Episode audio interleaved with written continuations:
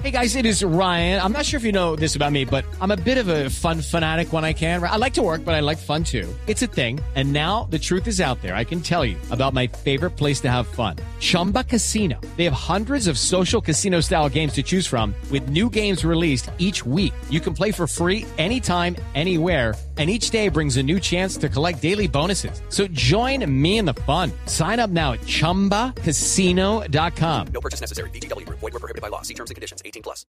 Los accidentes viales aumentaron de manera alarmante en el departamento de Risaralda. En este departamento se reportan más de 94 víctimas fatales, mientras que en el Caldas son 79 y en el Quindío 42. Según el informe del Instituto de Medicina Legal, Este es el departamento en esta zona del país donde se han presentado más muertes fatales y donde se incluyen más menores de edad. En el país son un total de 3.859 muertos los que se han presentado. Hasta el momento, según las autoridades, estos accidentes se deben, en su mayoría, a imprudencia de conductores por microsueño y, en algunos casos, por fallas en los vehículos. Desde Pereira, Freddy Gómez, Blue Radio. Ahí está. Sueño, por sueño. Freddy Gómez, los microsueños. Los microsueños. Y se han hecho campañas para hablar de esto, ¿ah? Hay, hay- hay gente que se ha quedado dormida en los semáforos, ¿no? Sí. Sí, claro. Yo Sí. fui uno de esos. Se quedó dormido en un Una semáforo. vez, hace mucho tiempo, hace muchísimo tiempo, cuando estábamos en el campeonato mundial, creo que era de Alemania, que los horarios estaban cambiados, eh, hicimos el, el par en un semáforo y me quedé dormido.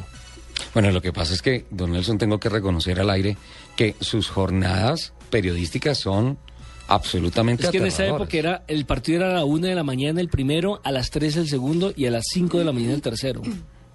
Entonces uno pasaba muchas veces de largo, solamente iba y dormía dos, tres horas. Ah, no, en la mayoría de los casos en esa época dormíamos dentro del canal Caracol.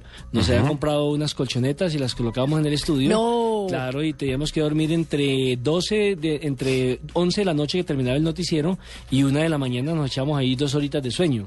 Le cuento cuál es el sitio eh, o el instante más raro en el que me he quedado dormido en un carro. Sí. Eh, antes, hace mucho tiempo, cuando corría Piolín, Hace- El número 12, cuando corrieron el número 12. cuando corría con el... Ya existía el número 12. en Eh, números romanos. Iba a ser... Me cortan el micrófono de Lupi, por favor. Eh, iba a salir a una sesión de prácticas en el autódromo. ¿Había autódromo? Había autódromo. Y hubo, ¿Y una- estaba pavimentado? y hubo un accidente. Había accidentes. ya había accidentes. Ajá. Y sí, estaba faltado.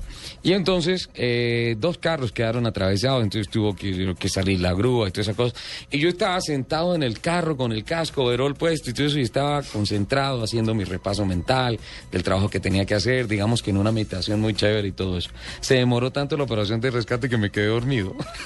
Cuando abren los pits y todo eso, y todo el mundo sale a girar, y yo ahí, Dormido. No. y claro, salí de vuelta y media. No me alcanzó la sesión para más porque me quedé dormido toda la sesión. No. Ahí en el pit. Pero nadie me despertó. Pensaron que yo estaba meditando alguna cosa y me dijeron, oye, lo tranquilo que está planeando cómo ganar la carrera. Qué estrategia. No, estaba era roncando, ¿eh? Qué pena.